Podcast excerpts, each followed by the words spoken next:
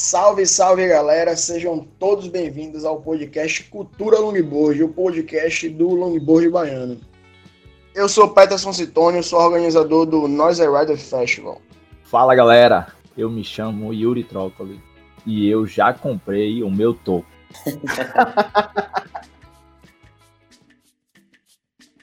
Bom dia, boa tarde ou boa noite.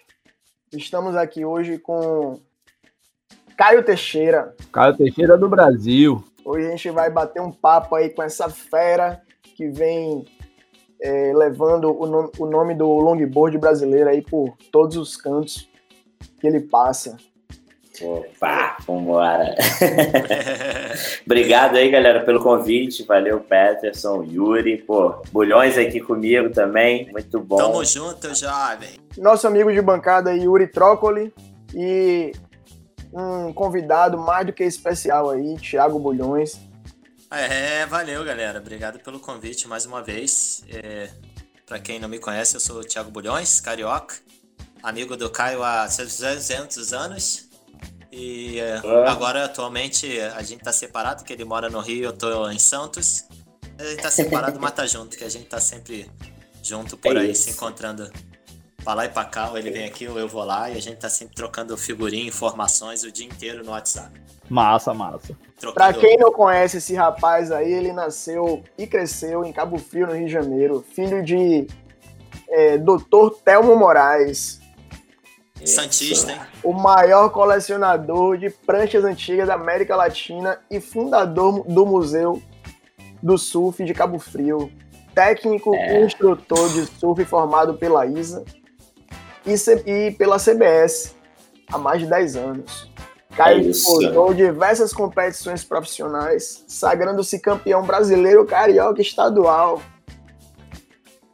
Cresceu rodeado de pranchas antigas pelo fato de seu pai ser um colecionador fissurado. Aos 10 anos de idade, já estava naturalmente envolvido com surf de uma forma incrível, pois seus vizinhos e amigos já surfavam. As grandes influências, né? Os amigos e os vizinhos é, que, que levam a gente para o mar.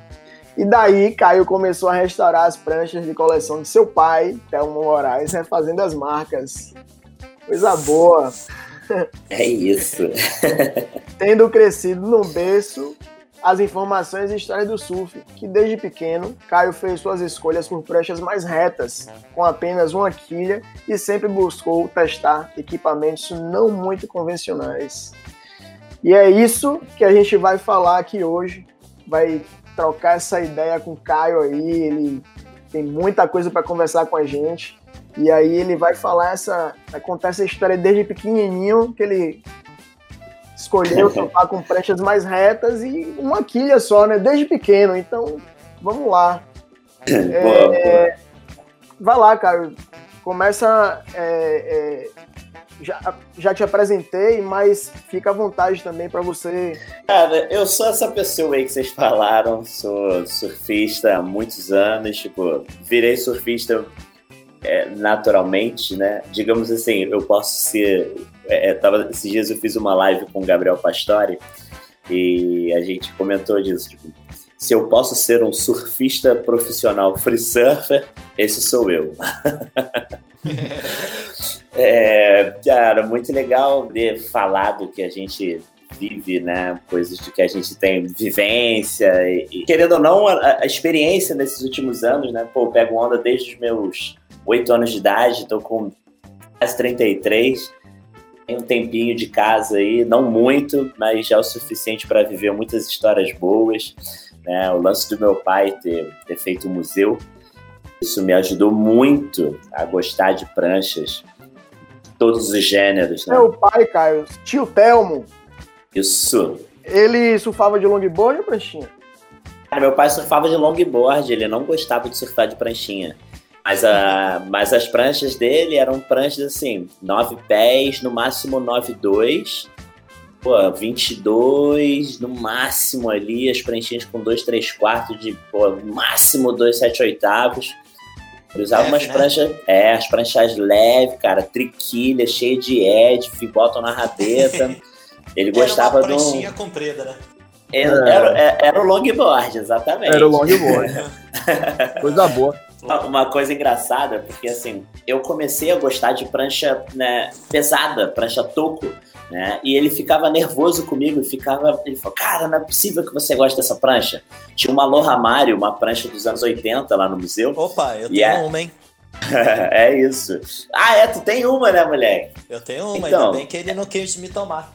Então, era uma, naquela mesma pegada, as bordas 50-50, retona, uma quilha gigante, acho que quilha é, dinossauro. E aí, cara, eu adorava aquela prancha, adorava. E ele ficava desesperado, porque a prancha era muito pesada e muito topo. E aí ele falava, pô, cara, pega uma prancha mais leve, mais fina. Eu falei, pai, essa aqui é boa, é ótima. E acabou que eu, eu, eu, sei lá, foi natural, assim, não foi nada forçado, porque pelo fato de eu, estar no museu o tempo todo, né? Meu pai fazendo a coleção, é, cada dia comprando prancha, aí ele chegava e falava, puta, comprei essa prancha aqui. Puta, que prancha é essa, pai? Ah, essa é uma Hobie. E aí, pô, Hobie, o que, que é isso? Deixa eu ver. E aí, cara, aí procurava, pegava um livro e ia pô, futucando Hobie, quem fazia Robiota, e aí via as referências, e aí. Nossa, e, e aí eu fui meio que entrando dentro da história e fui me apaixonando pelo, pelo velho, né, pelo antigo, pelo tradicional, e acabei entrando nesse universo é, é naturalmente. Para mim foi, foi muito normal gostar de prancha antiga.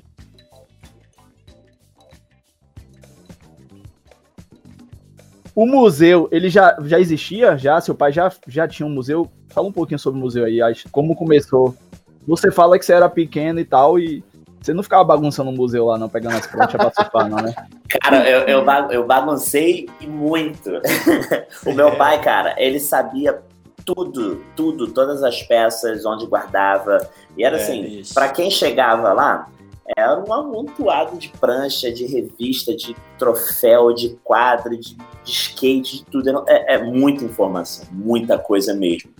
E aí eu tenho uma, assim, para responder logo que você me perguntou, é, eu tinha de 8 para 9 anos quando meu pai deu a primeira prancha, que foi uma Hobie do modelo Gary Proper, para colecionar, para botar na sala de casa.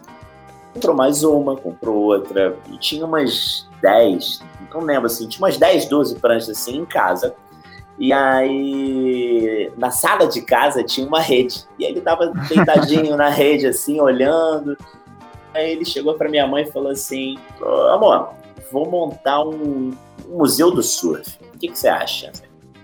A minha mãe, parceira, falou: Ah, vambora. E, cara, ele entrou no, numa de colecionar de montar um museu, levando a sério ao ponto da gente perder na nossa casa os quartos, sala. e, tipo assim, só não tinha prancha na cozinha e no banheiro, cara, porque minha mãe não é deixou, cara. Ô, Caio, é pena que não pode. É pena que é podcast, né? Que não dá pra mandar foto, porque eu tenho foto dentro dessa casa aí, bicho. A gente dentro é, dessa cara. casa. Eu vou, eu vou usar essa daí, velho. Vou chegar aqui pra patroa e falar, ó, vou comprar aqui a é. quarta prancha, eu vou abrir um museu. É, museu o, o, Bulhões, Bulhões pegou essa época. O Bulhões ia lá pra casa e ficava louco, cara. Porque eram Isso, muitas é. pranchas. Mas é que não deu, deu pra falar naquela parte que você tava falando de, de pesquisar e ter informação. E não existia internet, né, nessa época. Não, cara. era livro, cara. Livro A gente ficava fissurado quando chega, teu pai arrumava umas revistas americanas, californianas, sei lá, australianas, que a gente virava a página e ficava, caraca, moleque, olha essa prancha, olha isso aqui. Exatamente. É, a pesquisa raiz aí, a pesquisa raiz. É. Agora, cara, surgiu, surgiu a ideia, falou lá com sua mãe, amor, vou, vamos, vou criar um museu do surf, mas isso aí foi a ideia.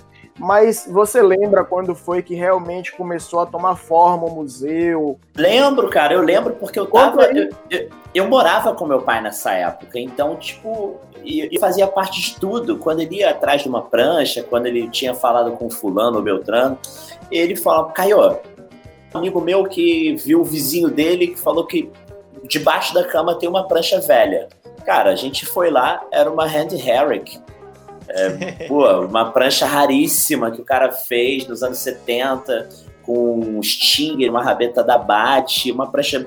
Umas coisas assim que só aconteceu com ele, assim. Se você falar, nego não acredita. Então, eu vivi tudo isso. Eu, tipo, eu tive experiência de correr atrás de prancha antiga, de falar com pessoas e descobrir histórias e conhecer pessoas que, que tiveram pranchas, a primeira prancha, a prancha que o pai deu, que o avô, que... E, cara, histórias incríveis, assim, eu fiz parte de tudo isso. E, e essas, e essas vivências com, com é com emoção que as pessoas tiveram em ganhar suas pranchas, em né, ter sua, a, a, primeira prancha. É um desejo, cara, é um sonho. E eu, e eu pude perceber o quanto aquelas pranchas eram valiosas. Então, não era só o fato da prancha ter sido feita nos anos 50, 60 e 70 é o fato de carregar toda uma história, de ter sido de alguém que, puta, foi um presente ou foi uma primeira conquista. Então, tipo, o museu, cara, é, é, é assim, é muito legal. É muito legal. E, o, pô, o museu não, é, não são histórias de pranchas, né, cara? São histórias de vidas, né, de surfistas, né? Exatamente. Né?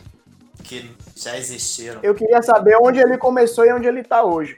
Hoje o museu ele está funcionando na, em Cabo Frio, tá? Na Praia do Forte, na Praça da Cidadania. É bem na Praia do Forte mesmo, do lado da Praça das Águas. Funciona, é, acho que de terça a domingo. Quem está de frente hoje é minha mãe, a Lê. Ela assumiu o museu. Lê. Pô, casca grossa, tá lá. Su super organizado. Super organizado, o museu recebe milhares de pessoas por final de semana, por semana, assim. É, é, em alta temporada, ela tem que fechar a porta para poder fazer rodízio, para esperar a galera sair, porque bomba. Fala para a galera, legal. Caio, paga para entrar, para visitar, como é? A entrada é gratuita, 0800. É, é, hoje o museu tem o suporte da prefeitura, a prefeitura dá todo o suporte, né? E, cara, vale muito a pena. São pranchas a que vão... Pergunta, a pergunta que não quer calar, você pega alguma prancha dessa do museu para surfar? Cara, então. É, Olha, pra falar a verdade, viu, cara? Fala a verdade. Então, vamos lá. É, o meu pai, ele não deixava, cara. Ele tinha um ciúme, assim, muito bizarro. Ele falava. Ele não usava prancha, nada, né, cara? Nada, nada, nada. Ele, não, ele próprio não usava. Ele próprio não usava. Não, ele não usava. Ele, ele detestava que encostasse nas pranchas, de apertasse, ele ficava louco. E não aí. essa possibilidade. Zero, zero possibilidade. Até que uma vez eu cheguei com um Ditade, Felipe Ditade. A gente foi produzir um material fotográfico lá na Praia do Peró. E aí eu falei, pai, deixa eu surfar com uma prancha, a gente vai fazer umas fotos e entrega limpinha a prancha. Aí ele, a gente botou uma pilha, e ele falou assim, tá, escolhe uma. Aí eu escolhi, é, aí eu escolhi uma Ruby. Aí ele, não, a Ruby não. Eu falei, então tá, melhor ainda na minha cabeça, na minha cabeça, eu queria escolher as que eu mais gostava. Eu falei, puta, eu não vou pedir a São Conrado, porque ele não vai deixar. Aí pedi a Roube. Ele não deixou a Roube. Eu falei, ah, então eu vou falar São Conrado. Eu falei, pai, quero surfar na São Conrado. Aí ele, qual São Conrado? Eu falei, essa aqui. Aí ele oh, deixou, moleque. ah.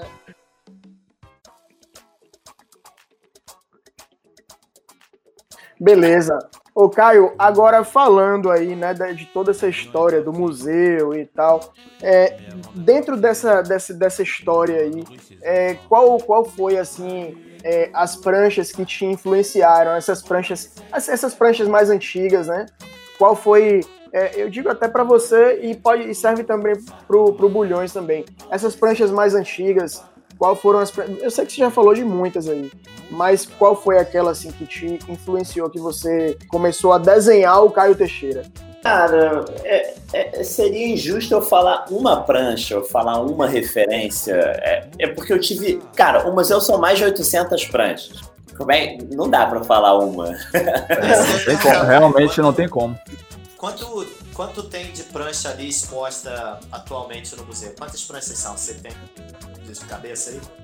De pranchas em exposição? É, em exposição, porque. Ah, acho que são mais de 300. Porque da, outra, da última vez agora que eu tive lá, eu tava com a tua mãe e a gente foi numa sala dos fundos assim, ela vem aqui ver que eu organizei tudo. Que é aquela salinha é. que é o, o, backstage ali, né? O... Assim, aquele é um backstage, né? Você viu é, um. Bicho.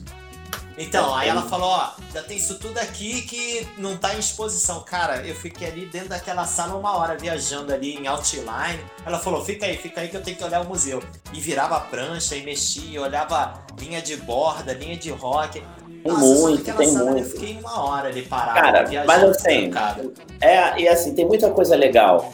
Claro que tem umas pranchas que me lembram mais, assim, que, que me chamavam muita atenção. As pranchas da Hobe eram pranchas que me chamavam atenção, as pranchas São Conrado, né? A prancha que te influenciou foi essa, né? A, a. Uma delas, uma delas, né? A Hobe, ah. e assim, a Hobe tinha o modelo do Phil Edwards, tinha o modelo do Gary Proper, né? Então, eram modelinhos que tinham lá que eu gostava muito de segurar na borda, sentir o peso da prancha, ver a curva de fundo, as quilhas. Eram pranchas que me fascinavam, assim, por ser diferente da, da São Conrado, assim. É, você pegava uma São Conrado, você vê que ela tinha umas particularidades ali que você não encontrava na Robe e a Robe tinha umas coisas que a São Conrado não tinha. Então, é, é eram pranchas incríveis, porém muito diferentes. Né? Por mais que, eram que elas fossem feitas na mesma época, você segurava uma do lado da outra, assim, cara, eram diferentes. Era... Mas você acha que essa diferença não era por conta do, do, do local? Tipo, a São Conrado é, era nacional, né? Não, cara, a diferença é assim. Vamos lá. Califórnia, os caras, eles ditaram o ritmo da brincadeira, né? Os caras começaram, eles foram é, é, os pioneiros, então eles, eles se aperfeiçoaram primeiro com todo tipo de material, né? Tipo, o poliuretano chegou na mão deles primeiro, a resina foram que trabalharam muito bem, né? Então, é, tipo. Eles foram os caras que profissionalizaram, né? Exatamente. Então, é tipo, você pegar, você pegar uma prancha que foi feita nos anos 70 aqui no Brasil, né? E pegar na mesma época uma prancha lá de fora, cara, você vê, é, é, é, é eles estavam sempre um passo à frente. Não, não tem como tipo dizer que não. comparar os carros do, da BMW e da Mercedes vindo da Alemanha e os carros da China que os caras estão fabricando agora. É, não, não dá, não dá. É, é isso. Então tinha uma. Era muito avançada. É, mas vale destacar que cada prancha tem a sua peculiaridade ali, né? Tem o seu. O, o seu... o Mudinho nessa, nessa época já tava fazendo prancha, né, Caio? Sim, pô, sim, o Mudinho faz prancha acho que desde os anos 60, né? Que ele começou, é, então, ele começou a fazer prancha para São Conrado. Então, porque a gente tem lá no museu, a gente vê lá no museu prancha dele já de 60 e tal, é. 70. Assim, isso é uma coisa Essa legal, né, Bulhões? dele de longboard. Sim, Pô. isso é uma coisa legal que o Bulhões falou, tipo, do, do Mudo. Pra gente, o Mudo foi muito importante, porque fez prancha pra mim, fez prancha pro Bulhões, a gente entrava na sala de shape, acompanhava todo o shape. Não só fazer, né? Ele botava a gente ali pra fazer e depois botava a gente pra surfar, que era só fazer. Exatamente. Massa. Exatamente. Então, foi muito legal, pô. Sim, assim como assim como o Mudinho, né? Eu tive o privilégio também do Fábio Careca, pô, foi um cara que ajudou a gente bastante ali na época, pô, quando tava estourando, a gente ficava dentro. A, a sala, Fábio, né? sim, a sala de shape era dentro da casa dele, né? Casa cara? dele. ah, não. Roger. É isso, é isso. E a gente entrava no, e ficava, né, dentro da sala gente, de shape lá, roendo bloco. ali, né?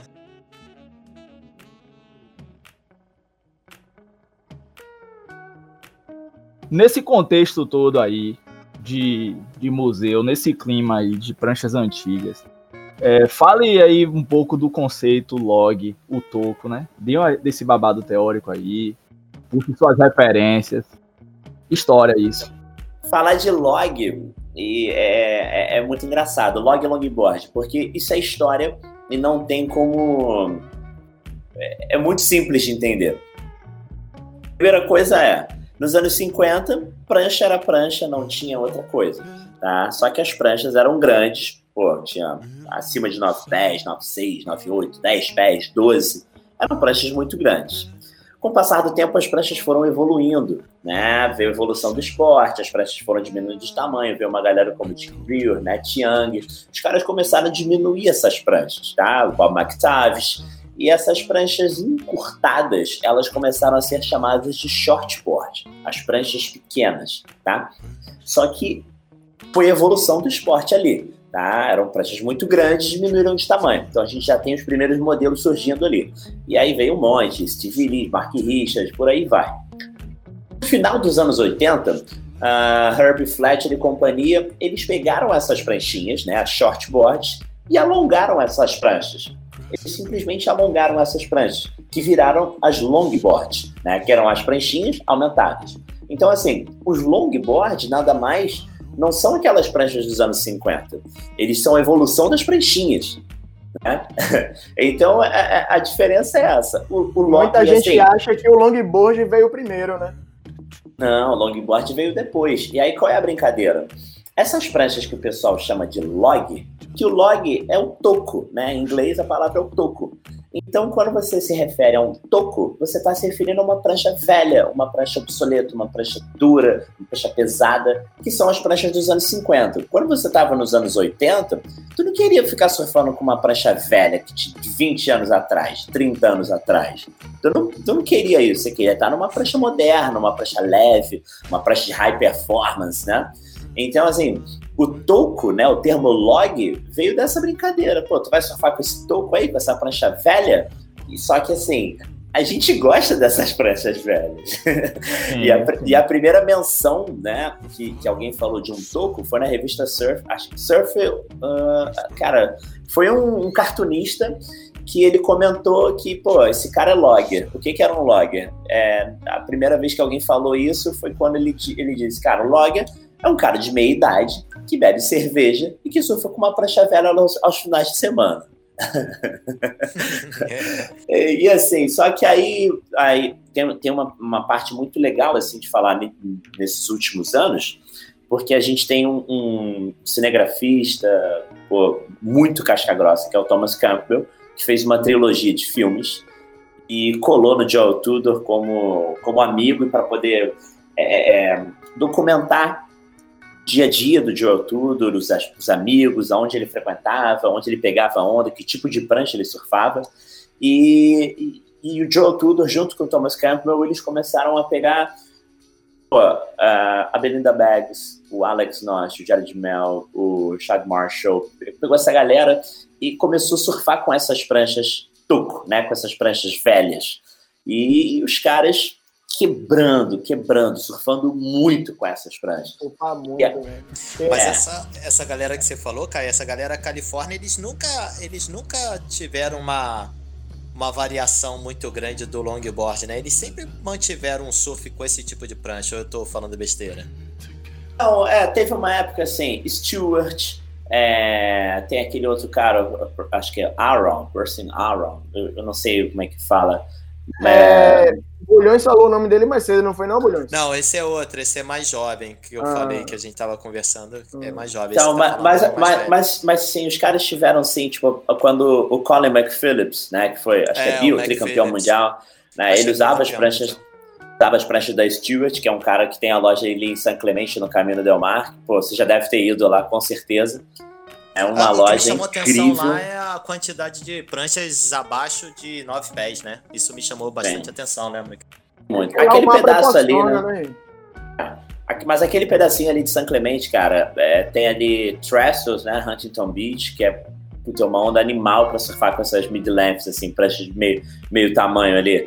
E, cara, é. É, é a onda proporciona é muito boa, vale muito a pena. É aquela, a onda de lá, é, é ali é, é, quase um esmeril, né?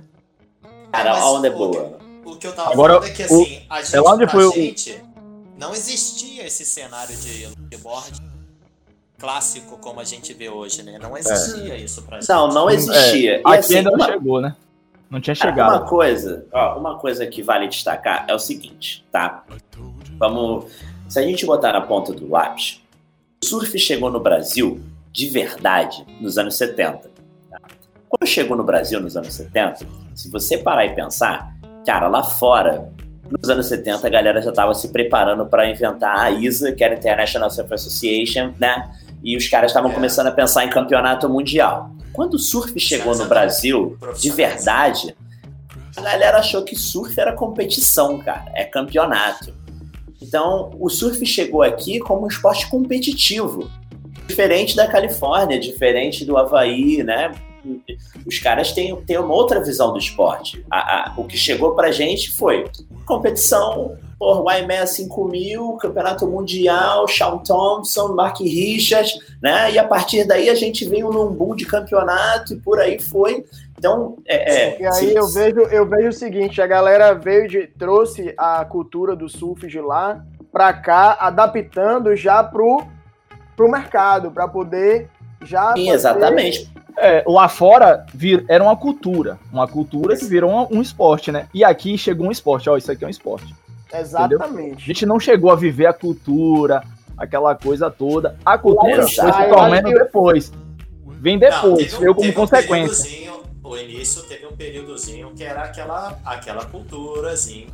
Foi, um foi bem pouco ali, na verdade, né? Foi bem pouco ali, tipo, pegar a mesma galera ali, vai. Os pioneiros do Brasil, Osmar Gonçalves em 38, quando o cara pegou uma revista Popular Mechanics e, pô, construiu sua própria prancha de surf. Né? Então, tipo assim. Do, essa galera da, do, dos Mansur, Sim, a galera do Arcoador, sim. Arcoador, Associação de Surf ali nos anos 60. Não, então.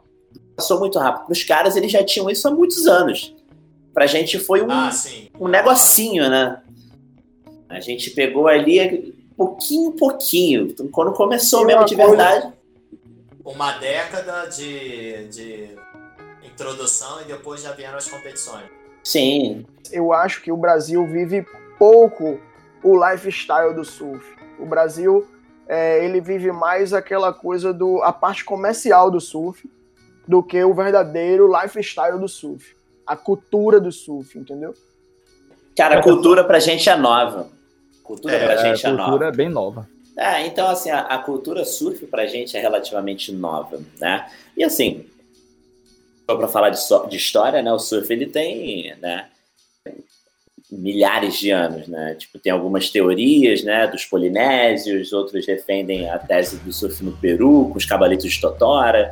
É, então, assim, é, tudo isso é culturalmente falando, a gente tem o surf como um passatempo, um hobby, né? Virou esporte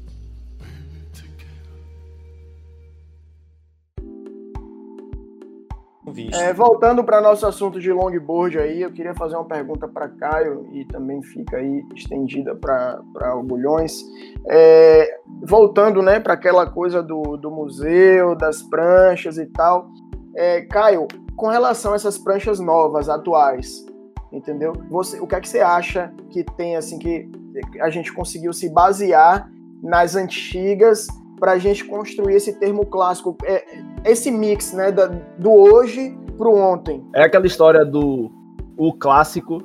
O, antes era o performance, né? Hoje é clássico. O performance dos caras era o clássico hoje, né? É, é, cara, assim, hoje a gente tem é, inúmeros shapers, tipo, inúmeros profissionais que, que desenvolvem pranchas, né? Desenvolvem modelos é, embasados nesses tocos a, a, no Brasil a gente tem ótimas referências, a gente pode falar do Neco, do Marcelo, né? Tipo, são pessoas incríveis. Por Neco para mim é um artesão.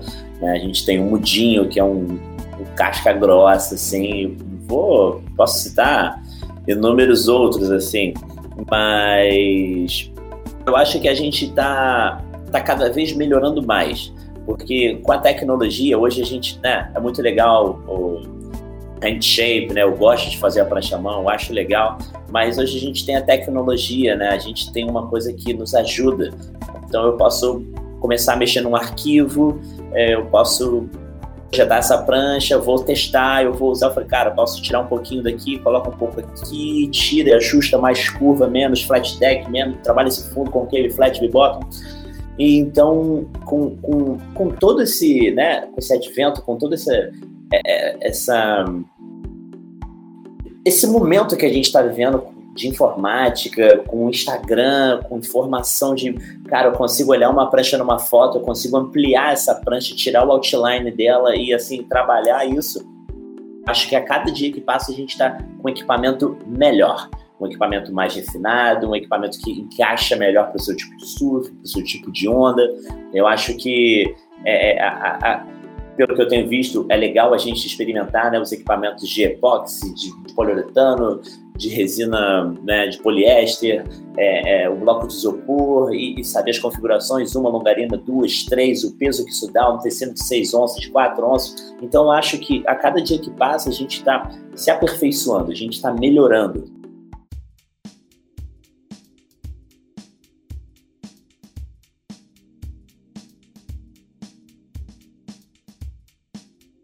Sobre os workshops aí e os, e os labs, famosos labs que você faz, fala um pouquinho dessa proposta aí, porque isso é muito interessante. É, você é, dá a teoria junto com a prática nesses eventos. E isso é interessante para a galera evoluir, não, não, não querer surfar da noite pro dia. Não, não é assim, né? Tem, tem todo eu, um caminho. Eu acho que eu só vou dizer, eu sei surfar depois que eu for pro workshop de Caio. Oh, não, cara. Não tem nada disso.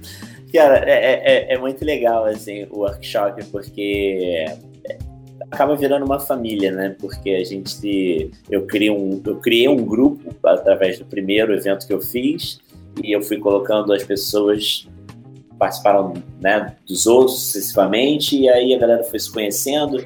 Tiveram pessoas como o Donda, o Pepper, o Felipe, o Molina, uma galera que a Cris, que participaram já, sei lá, de seis, de sete edições, e tipo, e, e a galera, o Fábio com a Carol, tem uma. Eu não sei, cara, eu não sei o que que tem, qual é o mel que tem no workshop, mas é muito legal, porque assim. É, o que eu gostei vivência... do, do workshop é porque você é, tem lá a garantia, né? Se não sair com o pé no bico, devolve o dinheiro. peraí, peraí, peraí, peraí, onde é que faz a inscrição aí, velho? Manda aí. Vai ser agora aí, velho. Vai ser agora. A, a teoria, você sai com ela certeza. Se você não sair de lá com a teoria na cabeça, sabendo como fazer, cara, é, é muito, é muito engraçado, porque eu já eu, sempre, desde o primeiro evento, ah, eu pessoas iniciantes no, na, né, no esporte ou pessoas que já pegam há tempo, né, são praticantes é, é, adeptos mesmo, que pegam onda com regularidade, e até atletas, né? Pessoas que surfam muito e, e sabem surfar muito bem, mas estão indo lá para poder pegar um pouquinho de informação, para poder entender. Né? Muita gente não sabe, mas eu sou técnico instrutor, eu sou formado pela ISA, né, que é International Surf Association, e eu comecei com essa ideia do workshop lá em Cabo Frio, quando eu recebi um panfletinho de um workshop de vendas. Fiquei com esse, esse papelzinho no meu bolso um tempo, pensando, falei, cara, workshop de venda, de venda, tá faltando um workshop de surf. E fiquei com isso, botei na agenda, fiz um papelzinho lá, falei, cara, a gente precisa de um workshop de surf. E aí eu falei, cara, acho que não só de surf, a gente precisa de um workshop para falar de longboard, para falar. Eu sempre senti uma ausência muito grande quando, né, em Cabo Frio ainda, porque nada que eu tinha acesso falava de longboard. É, tipo assim, era, era muito complicado, assim, era muito complicado. Nas revistas não falavam de longboard, né? Nos filmes não falavam de longboard, então eu sempre senti uma carência muito grande. Falei, cara, não, tá na hora de fazer um workshop de, de para falar de longboard.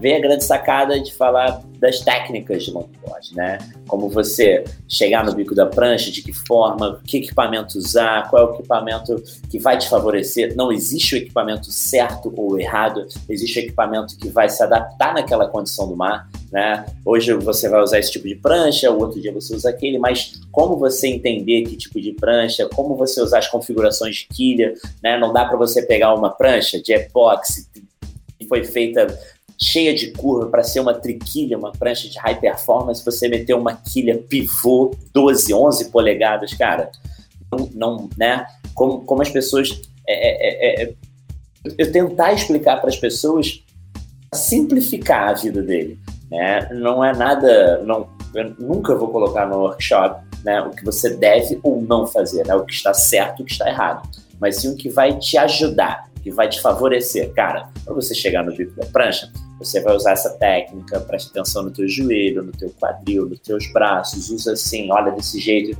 porque essas coisas vão te favorecer, elas vão te ajudar e vai fazer com que você consiga executar tais manobras, seja ela do hang 5 hang 10, seja ela das manobras de curva, como return, drop knee e por aí vai. Aí é um curso bem legal, cara. Bem legal mesmo, cara. Nossa. E ano que vem aí, quando reabrir, eu tô colado, viu? Porra, eu tô mais colado que tu, rapaz. Tô doido pra que isso aconteça. o, e o Bulhões, cara, o Bulhões tá comigo o quê? Desde o primeiro Bulha? É, tem tempo já, né? Tem vários. Desde tem tempo. Tem tempo. É, e quando, quando tiver tudo ok aí, manda pra mim aí, que é pra eu compartilhar com a galera aí no Instagram, na galera, com a galera aqui em Salvador. E você certeza. fecha uma barca aí pra gente descer. Com certeza, vai ser um prazer. Tô colado, viu, Caio? Tô colado. Bora. Massa. É, Caio, é, falando do Caio Shaper, né? A gente vai começar, vai entrar nessa parte agora do Caio Shaper. Né? Gente- Eu vi que você tá, tá, gosta muito, né? Desde pequeno, você gosta mais dessa coisa das monoquilhas. Né? Aham. Fala pra gente um pouquinho dessa dessa sua paixão por monoquilha. Você, na verdade, você até hoje só surfa de monoquilha, não é isso? Não, cara. É lógico Assim, que você tem as intermediárias que você pega uma pranchinha diferente, uma biquilha, não, eu tenho, eu tenho um monte de prancha aqui em casa, aqui em casa, sei lá. mas sua Sim. preferência é a monoquilha. Ah, né? O meu xodozinho são pranchas acima de 95, 96. É, e assim, pouco, mais pesadinha e tal. Eu gosto dessas pranchas mais né, com mais carninha, mais cheinhas. Mas também gosto das pranchas nervosas, né? Tenho, né? Como diz o Bulhões, Eu ia te perguntar se tem alguma monoquilha curta aí que tu tenha gostado, alguma coisa assim. Tem Então, alguma? é, de monoquilha curta eu tenho uma 6.4, mas com configuração né, de mid, né, mid length, né, não Ah, é tá. nada de tipo o pessoal chama de mini long, essas coisas eu não, não tenho nada não. Não, é, mas eu também. Eu não ando, dificilmente eu ando com monoquilha curta, cara. Eu, eu acho que monoquilha funciona bem em prancha grande, cara. Pesado. Aqui em casa 9 pés, ó, 9, 91, 92, 93, eu não tenho nada. Agora, abaixo de 8 eu tenho, acima de 9,4 eu tenho. Mas, e assim, toda vez abaixo de 9 pés, eu sempre. Eu tenho umas pranchas para pegar onda mais forte, maior, né? Tenho o Eric Arakawa, 7.2, 7.6, tenho essa 6.4, eu tenho uma softboard que é 7.2, é, eu tenho uma do Takayama Scorpion, que é a configuração 4 mais 1, dá para usar ela mono, bi, tri, ki.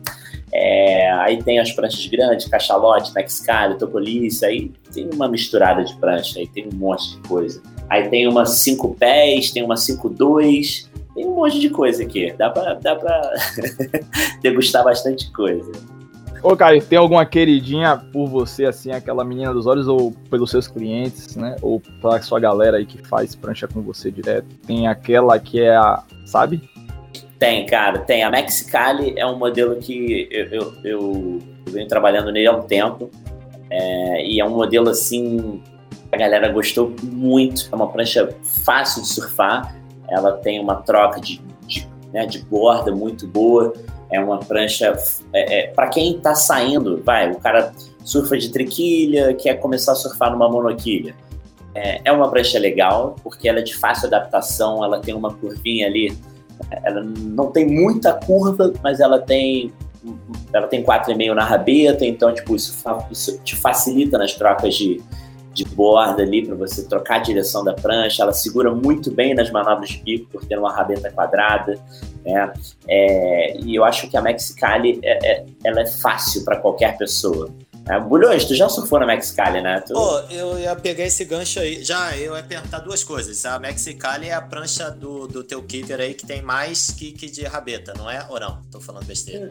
Não, é, se eu te disser, cara, eu, eu- trabalho com a, a, a, a mesma curva de rabeta para quase todas as pranchas.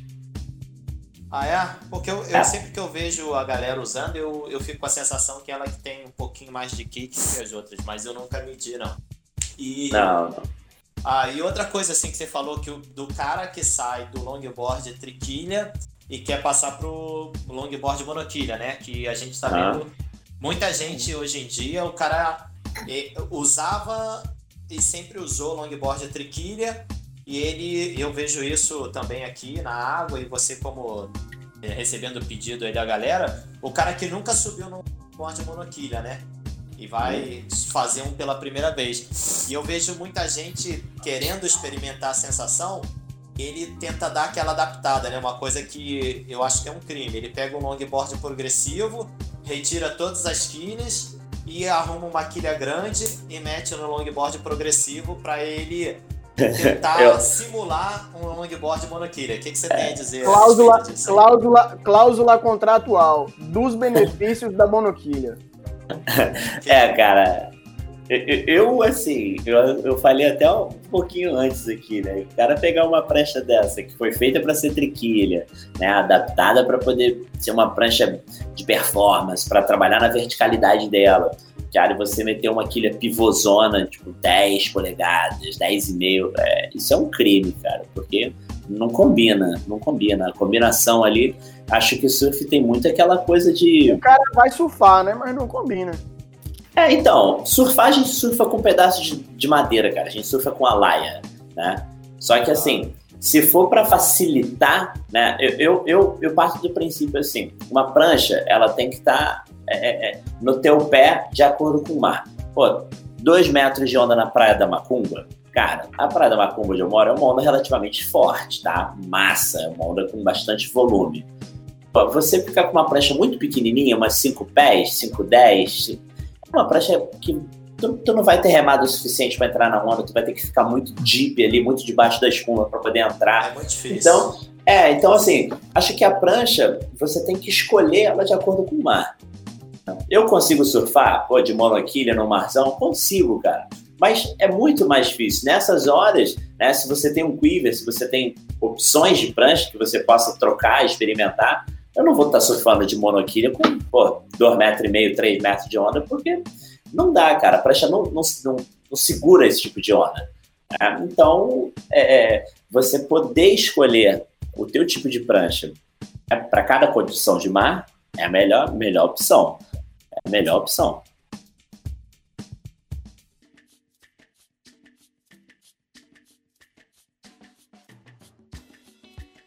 os, os modelos de prancha que você tem feito, é, é, fala aí sobre, sobre, sobre esse trabalho seu, né, como shaper, é, esse desenvolvimento, como é que você está é, conseguindo, você faz as pranchas para você, coloca na água, gostou, você vai lá e coloca no Instagram. É, ó, oh, prancha tá mágica. Eu acho que fa faz toda a diferença quando você surfa né, com o que você está criando. É, hoje eu, eu, tenho um pouco mais de intimidade né, com, com, com o CAD ali, né, VSD, que é o Surf 3D, que a gente cria as pranchas, né? Eu acho bem legal. No começo, o Shape 3D para mim foi, foi complicado. Eu fazia umas pranchas meio umas pranchas meio esquisitas, meio quadradonas, assim, sem, sem muita conexão, sem trabalhar uma, uma linha de boa continuidade ali. E aí, com o tempo, eu fui entendendo um pouco mais. Hoje eu já eu tenho uma, uma base é, de curva, de, de, de, borda, onde eu consigo encaixar entre elas e fazer uma mistura e sobe um pouquinho, desce um pouquinho. E, é, mas assim, demora um tempo. Hoje eu, eu, eu tenho conseguido criar pranchas onde, na maioria delas, eu tenho que mexer em pouca coisa. Tá? Eu, eu penso numa coisa, pô, eu quero, vamos lá, pensando numa prancha mais rápida, mais veloz. Eu projeto e faço essa prancha. Nos últimos tempos eu tenho acertado muito mais, porque... Né, Qual a, diferença entre a, a Mexicali e a Tocolícia? Cara, a Tocolícia é uma prancha muito mais, muito mais solta, tá? Ela é muito mais solta. Só que o fundo dela, pelo fato de ser um, é um belly bottom, né? É como se fosse abaulado, né? ela dá uma balançadinha então, no teu primeiro momento ali, você vai achar uma prancha é, esquisita, porque ela balança de um jeito que você não você não está acostumado. O fundo é abaulado. Mas aí Mas você tem, tem, que explicar para os caras de onde vem isso. De, explica melhor isso aí, que muita gente não viu esse termo. É isso. Inclusive, é... inclusive até uma pergunta de um do, da galera do Instagram aí sobre o, é. o belly bot é, é, cara, o belly bottom é o fundo abaulado, ele é diferente, né? Todo mundo conhece o concave, né? Que é um, vamos supor, você pega o fundo da prancha, o concave é um buraquinho, né? Como se fosse um buraco, né? Uhum. O belly é ao contrário, é, é para fora. Como se fosse uma barriga. É, mas é exatamente isso. isso belly é barriga. É, exatamente, belly é barriga. Então, assim, esse tipo de fundo, né, ele faz um balanço na prancha. Só que aí tá, eu usei vários conceitos. A entrada no bico da prancha, tá? No bico, é, nos dois, três primeiros pés da prancha ali, eu trabalho com uma entrada de full concave, tá? Esse full concave ele vira um double, que ele vira um belly e ele vai com belly até o fundo, até a rabeta, tá? E, e, a, e a virada de borda é, é, é, um segredinho ali, que na saída eu boto 50-50, tá? Mas pro meio eu acabo jogando um pouco mais para cima, trabalhando no 60-40, e lá na frente eu trabalho 50-50 de novo. Sim, é. Longboard, cara, você mexe nele, né? Do bico à rabeta, você trabalha a prancha o tempo todo. Então, em cada lugar que você for pisar na prancha, ela vai te responder de um jeito. Então, o fundo de uma prancha dessa, porra, tu pode fazer um monte de coisa, cara, um monte de coisa. E vem cá, Caio, uma, uma, uma tocolícia dessa, por exemplo, né? É, qual tipo de onda, né? Toda, todo, todo, todo modelo de longboard tem, né? É, um tipo de onda ideal. Essa tocolícia, qual tipo de onda? Uma onda mais clássica, onda mais cavada? Cara, então. É... Onda mais forte.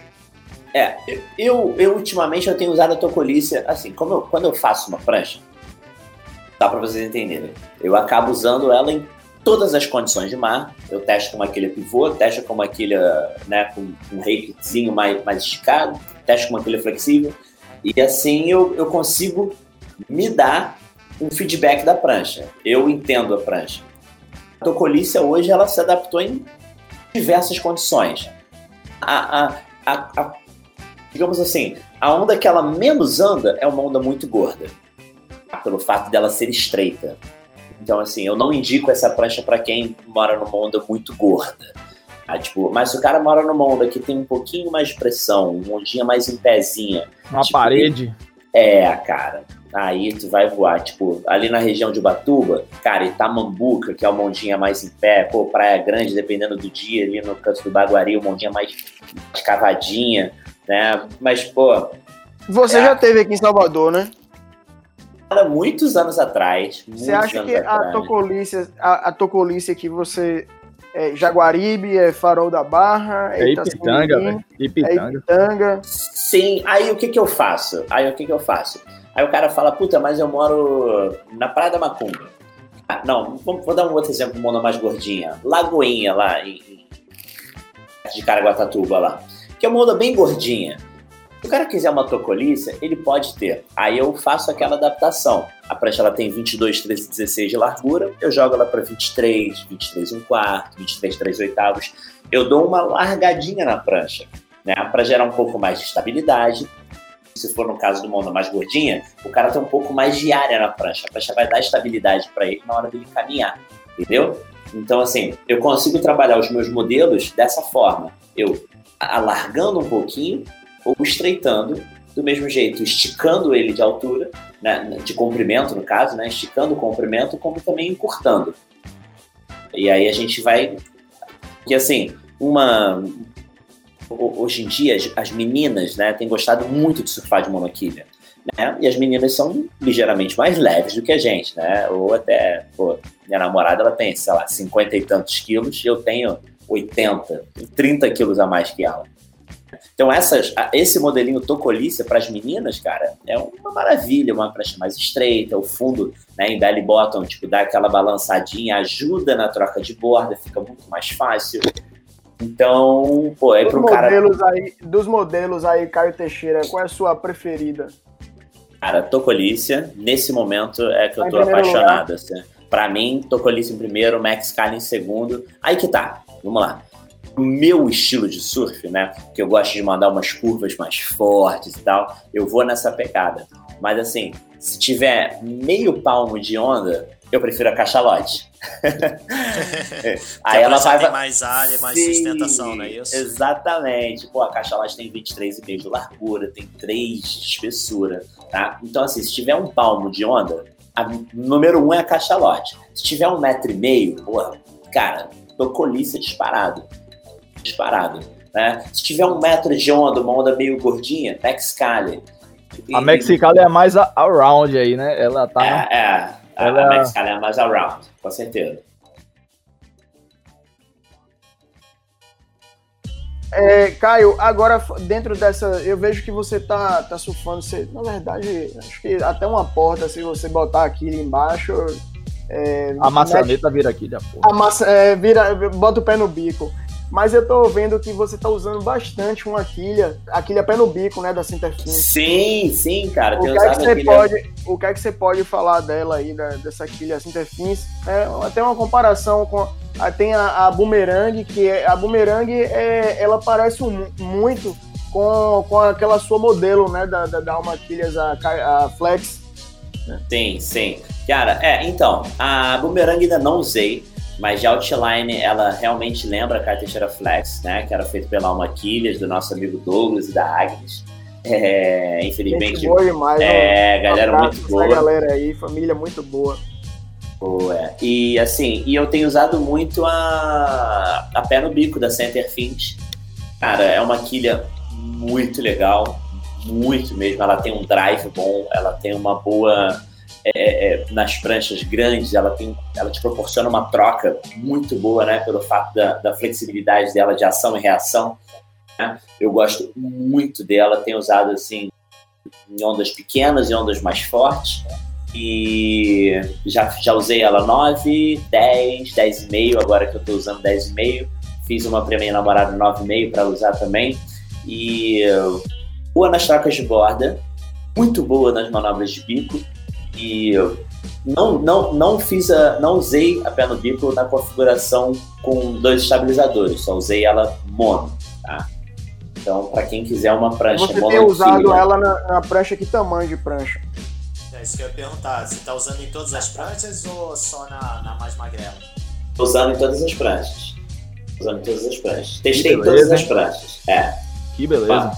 É uma quilha bem legal, cara. Eu, eu indico, assim, para quem gosta de uma quilha flexívelzinha, vale muito a pena. É, eu, eu, eu tenho uma, eu tô até com uma pé no bico, eu ainda não coloquei na água porque eu sei, eu tinha esse, o, o a ideia na cabeça que a pé no bico era só para fazer aquele surf de pendurar no bico, né? Para levar o nome aí, pé no bico. Mas eu vi até uma foto sua, você dando uma, uma rasgada, uma foto muito irada sua com a pé no bico. Eu falei, porra, É, então, o, o lance das quilhas flexíveis, né, elas proporcionam muito isso. Elas te ajudam, né, é, é, a, a, a resiliência que ela te proporciona, né? Você consegue preparar a curva, você lá embaixo, quando você volta, você volta com uma resposta, né, de ação e reação muito boa, muito boa. Então, eu tenho curtido muito. Acho que depois que eu desenvolvi aquele Flex com a Alma Quilhas, e eu vim testando e vim usando. Bulhões é um taradão nas quilhas Flex. Né? Ele pode é. falar aí, use todos os modelos também. É, a flexibilidade das quilhas me ajuda muito em ondas que não tem muito power, né? Que são ondas mais leves, ondas mais soft, que eu surfo aqui em Santos, São Vicente. Então, por não ter muito power, pra, por a prancha não gerar uma grande velocidade assim para troca de borda, eu acabo deixando a, a, a quilha com flexibilidade nas pranchas monoquilhas e ela, ela tem uma fluidez mais, mais soltinha, mais suave, ela não me segura tanto nas trocas de borda, por eu estar tá dando basicamente numa onda que não me gera muita propulsão. Então isso é importante os caras entenderem isso, essa diferença de quando usar a quilha com flexibilidade, de quando usar a quilha com rigidez, né? Massa. É, é, é, é o hora de voo, né? É. é, é aí é muita experiência, muita experiência mesmo. É, tem uns caras que falam que não percebem diferença nenhuma quando. Ah, eu não consigo perceber diferença nenhuma quando a prancha, quando a quilha é flexível e quando eu boto uma quilha rígida. Mas dá para perceber sim que a prancha ela tem uma, uma projeção um pouco melhor com quilha flexível, dependendo do, uma onda que não exija tanto da quilha, né? Tenho, o conjunto todo tem que estar tá bem reguladinho. Isso que é o problema. É, e já deixar um abraço aí, né, para Rony da Sinterfins, né, Sinterfins que vem apoiando aí nosso podcast. a, ao Júnior aí da Carva Surf, né? Carva Surf Log também, que tá, tá bem bacana o material dele.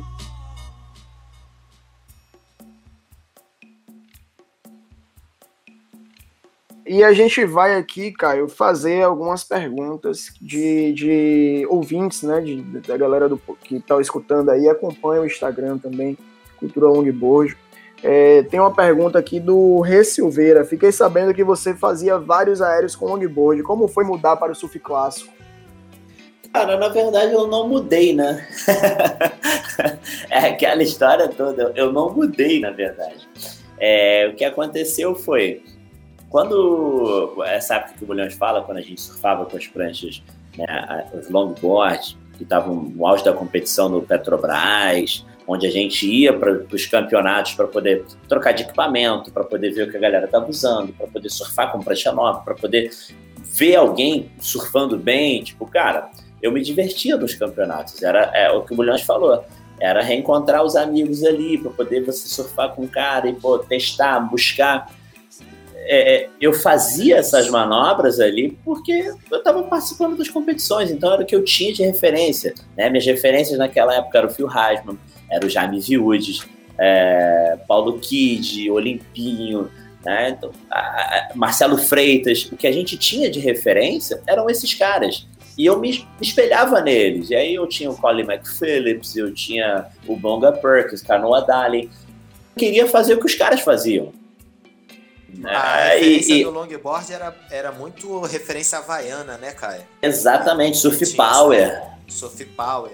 Então eu era um moleque, eu, eu, eu tinha que fazer aquilo porque eu, eram, eram as, minhas, né, as minhas maiores referências. Fui crescendo, fui conhecendo, fui entendendo, fui estudando e eu fui é, me adaptando ao que eu mais me identificava.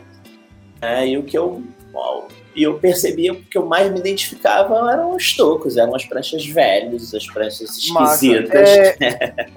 pra gente encerrar, cara, porque assim, tem muita pergunta da galera, só que como o nosso papo foi longo aí, a gente não vai conseguir fazer todas as perguntas, mas pra gente encerrar aqui uma pergunta de um, um, brother nosso aí, muito amigo de vocês, é Pedro Scansete, é, ele pergunta aqui, na verdade essa vai ser a penúltima pergunta, ele pergunta aqui, existe mini longboard e longboard híbrido? híbrido? Cara, é assim. É, é, aquilo que a gente acabou de falar ali. Não dá para você pegar. Não é que não, não, não dê, tá?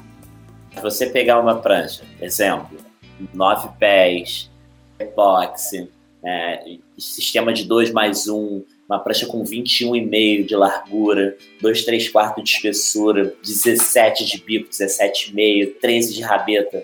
Você meter uma quilha pivô, 11, uma quilha rígida, cara, é, não dá para dizer que, que essa prancha vai funcionar muito bem. Tá? Entendi. É, é, não dá, não dá, não dá. Bulhões, me corrija. Não, é isso mesmo. É, é sempre essa alfinetada na galera, né? Que o cara o cara acha que para ele surfar elegante, ele tem que travar a prancha com uma quilha grande, pesada. E na verdade não tem nada a ver. O, a única coisa que ele está conseguindo fazer aí é atrapalhar o máximo de eficiência da prancha, né? Que foi desenhada para andar com projeção de trilha. Ele está travando com uma monoquilha grande, algo que não era para ser travado, pelo contrário, era para ser deixado fluir com um sistema triquilha de 2 mais 1. Um. Massa. Ele trava a prancha. É, eu vou fazer agora a última pergunta para a gente encerrar, e aí você, quem, quem tiver agradecimento aí, abraço tal. Mas eu vou fazer a última pergunta, que é de um amigo nosso aqui, Anderson, cachorro louco.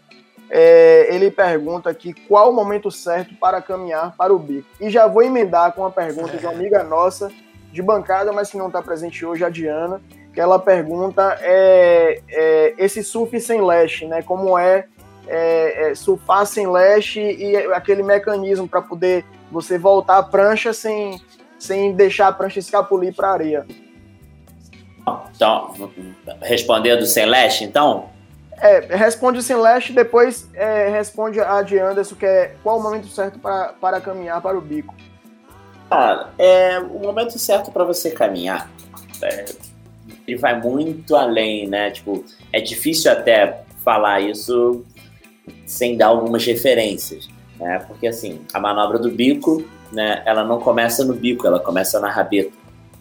Então é onde você posiciona a rabeta da prancha, é como você posiciona, de que forma, como você estolou a prancha, como você vai alcançar o pocket da, da onda, você conseguir chegar no bico da prancha, tá?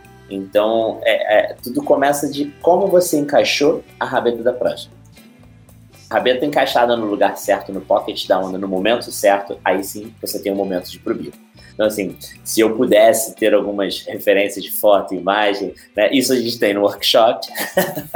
É, fica mais fácil, né? fica muito mais fácil, né? Então, vídeo, foto, a gente consegue trabalhar isso melhor. Mas o bico começa na rabeta. Respondendo. E a pergunta ah, da Diana é a seguinte: é, um conselho para a pessoa que quer começar a tentar surfar sem leste e não matar ninguém. Se tem alguma dica para conseguir ejetar a prancha para trás de uma forma fácil e não precisar ir buscar na areia? Cara, primeira coisa é, não tá seguro, não surfa sem strap. Tá? Essa é a primeira dica que eu dou. Se você não tá seguro para surfar sem strap, não surfa sem strap. A, a outra coisa é, procura né, surfar em dias menores, praia vazia, pouca gente na água, para você ter intimidade com a prancha, para você entender a tua prancha. Eu acho que você só pode surfar sem, sem a cordinha, sem o strap, quando você tiver domínio da prancha, quando você souber o que fazer com a prancha. Tá? O surfar sem strap não é moda, tá? ele não pode ser moda, ele é uma opção. Tipo, eu me sinto à vontade. Tá? Eu surfei muitos anos com cordinha. Mas hoje eu tenho intimidade com a minha prancha. Eu, eu, eu sinto a vontade eu posso surfar sem cordinha. Mas para isso eu fiquei anos surfando com a cordinha, tentando não cair da prancha, tentando não perder, tentando não jogar a prancha, tomar uma bomba na cabeça, segurar a prancha e não soltar, porque eu sei que tem uma pessoa atrás de mim. Então é você ter é, a confiança no que você está fazendo, você ter intimidade com a tua prancha para você ir aos poucos tirando a cordinha. Um meio metrinho, pô, não tem ninguém na água, tira a cordinha, surfa, vai entender. Mas não pode ser moda. Você tem que surfar sem cordinha por, né, consciente do que você está fazendo, para você não machucar o teu amiguinho, né, não machucar uma pessoa que está próxima, até as pessoas, os banhistas que estão próximos. Então, é, é, é surfar sem cordinha conscientemente. Acho que é, massa, é isso mesmo. O Bolhões, o Bolhões surfa sem strap também, direto, de pranchinha, de pranchão. O Bolhões também ah, pode falar muito bem na disso. Na verdade, eu nunca vi Aqui é Bolhões é surfar de leste. Aqui é muito sossegado, né, cara? Aqui é uma, é uma cidade pequena e, e geralmente a maior parte das vezes eu tô na água sozinho de manhã, então raramente tem alguém do meu lado e tal, é bem sossegado. É óbvio que um dia que tá o crowd, eu não tô sem cordinha, eu tô com Mas compre, bulhões, um strap aí, porque quando eu for aí, você me empresta, entendeu? Não, não, eu ando de cordinha porque a, a, quando tá cheio, final de semana, é difícil você surfar sem cordinha. Mas é, esse é um negócio que os caras têm que aprender a, a não usar a cordinha. Isso que o Caio falou é importante, que eu vejo é. o cara usando a cordinha exageradamente. Sabe aquela hora que que a onda fecha e que o cara não tem a paciência de sair da onda da forma adequada. É, é assim, quando, quando eu explico pros caras assim, dentro da onda, ou você tá você e a prancha, ou fora da onda tá você e a prancha. Nunca pode estar tá a prancha na onda e você para fora, ou você na onda e a prancha para fora. Os dois estão dentro, os dois estão fora. Então não adianta você chutar a prancha para um lado e você ficar pro outro, ou você cair para trás e a prancha continuar na onda. Você tem que evitar ao máximo isso aí, tá entendendo? É, aqui dizer? em Salvador eu costumo surfar sem leste mais no período de verão, que é um período mais tranquilo e tal, eu costumo. Mas é isso. Eu só surfo sem, eu só surfo sem leste quando eu esqueço o leste.